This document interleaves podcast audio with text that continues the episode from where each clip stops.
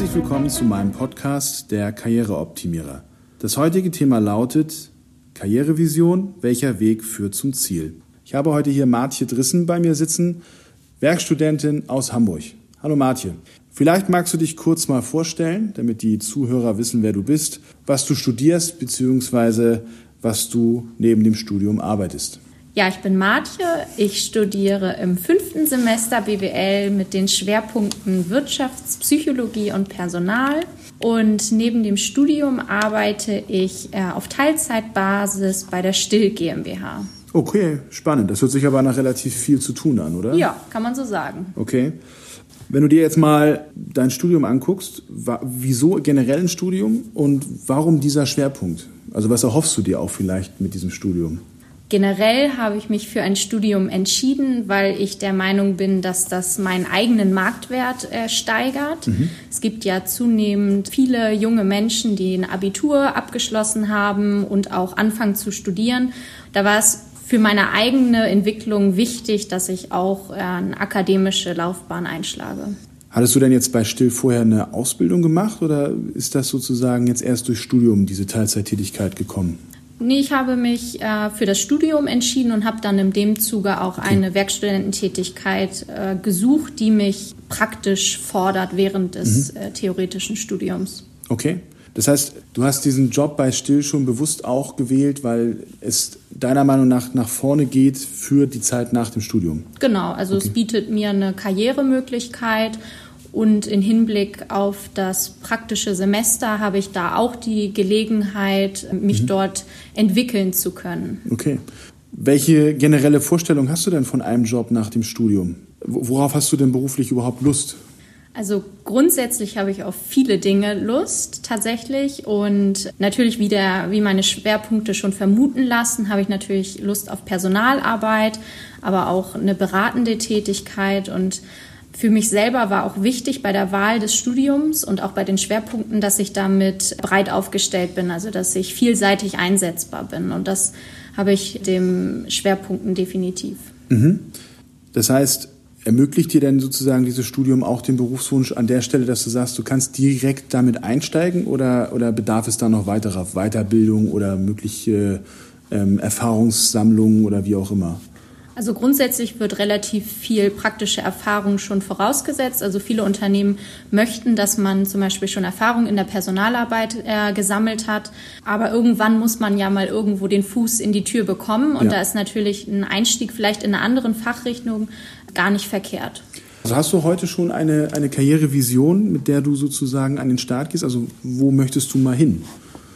Konkret kann ich das noch nicht sagen, beziehungsweise ich möchte mich noch nicht festlegen. Für mich ist nur wichtig, dass ich ähm, langfristig gesehen immer wieder einen Fortschritt und eine Weiterentwicklung für mich selbst äh, erfahren kann, damit mir halt auch nicht langweilig wird und ich auch eine gewisse Unabhängigkeit habe. Mhm.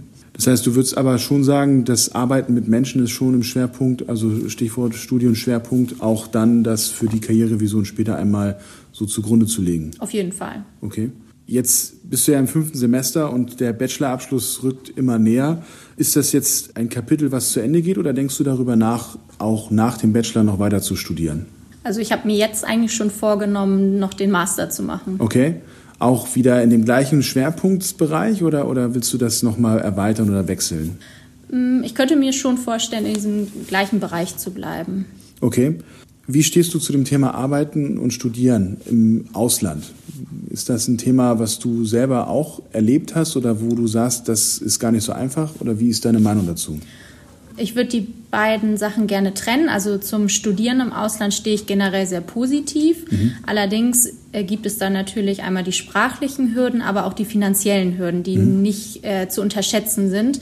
Ich habe das bewusst nicht gemacht, aus dem Grund der finanziellen Hürden. Mhm. Aber zum Thema Arbeiten im Ausland dem stehe ich sehr positiv gegenüber. Auf eine begrenzte Zeit kann ich mir das für mich selbst auch vorstellen. Aber jetzt nach dem Studium? Oder? Genau. Okay, also losgelöst vom genau. eigenen Studium. Okay, verstehe. Mhm.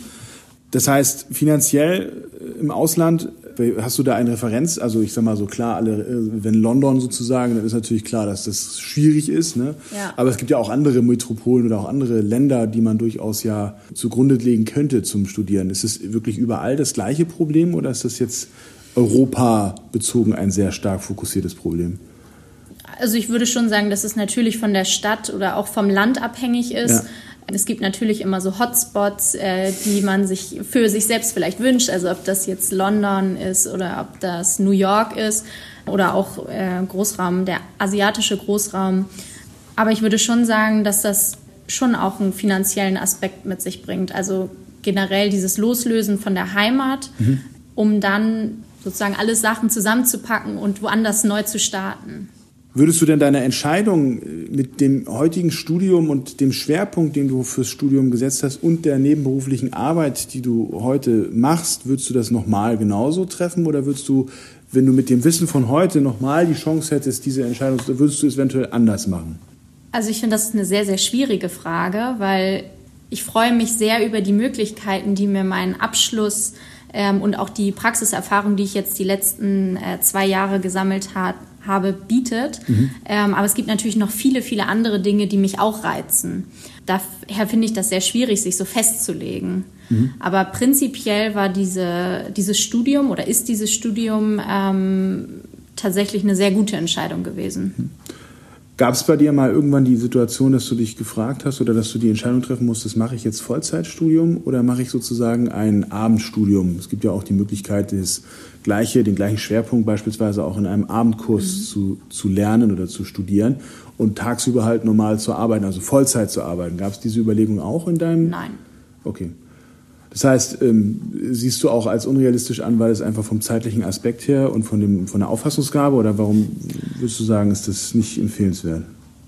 Naja, gut, das muss jeder für sich selbst entscheiden. Ja. Äh, für mich kam das nicht in Frage, weil ich auch tatsächlich so schnell wie möglich mit diesem Studium fertig werden ah, wollte. Ah, okay.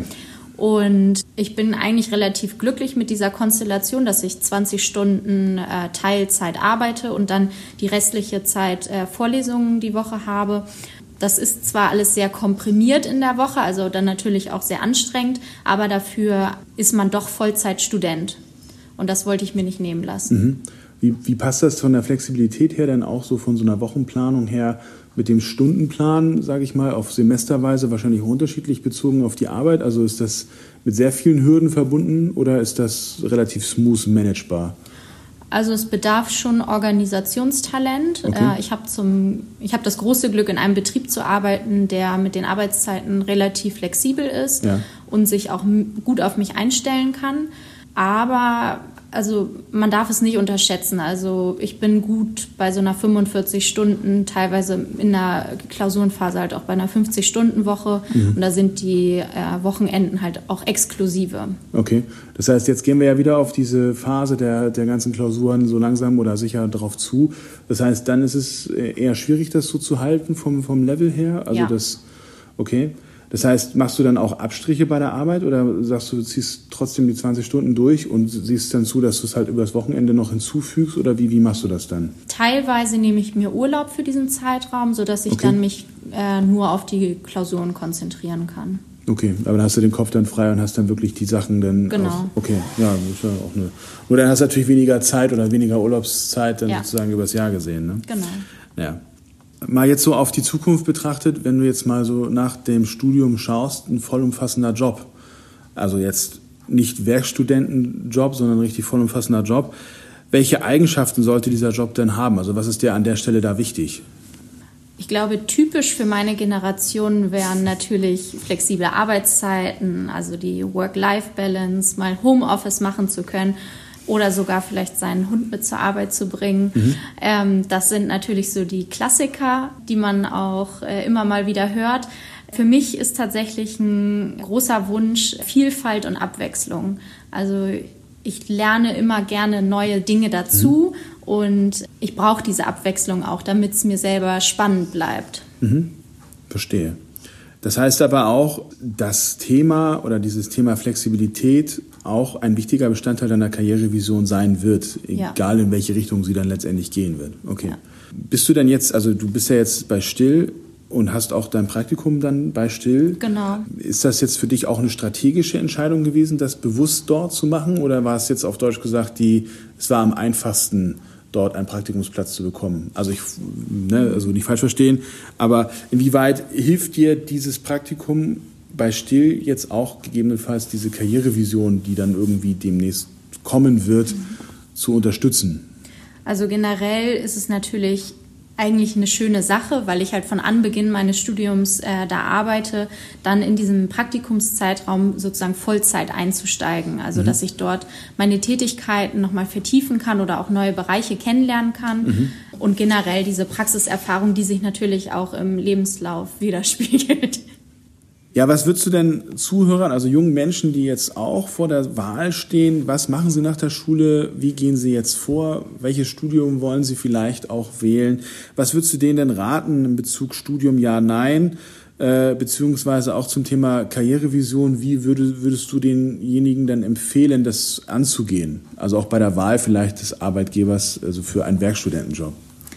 Meiner Meinung nach sollte man sich generell darüber im Klaren sein, dass ein etwaiger Traumberuf, den man vielleicht als Vision vor Augen hat, mit dem Studium, was dorthin führt, relativ weit auseinander liegt. Mhm. Also es ist halt doch immer noch ein großer Unterschied zwischen Theorie und Praxis.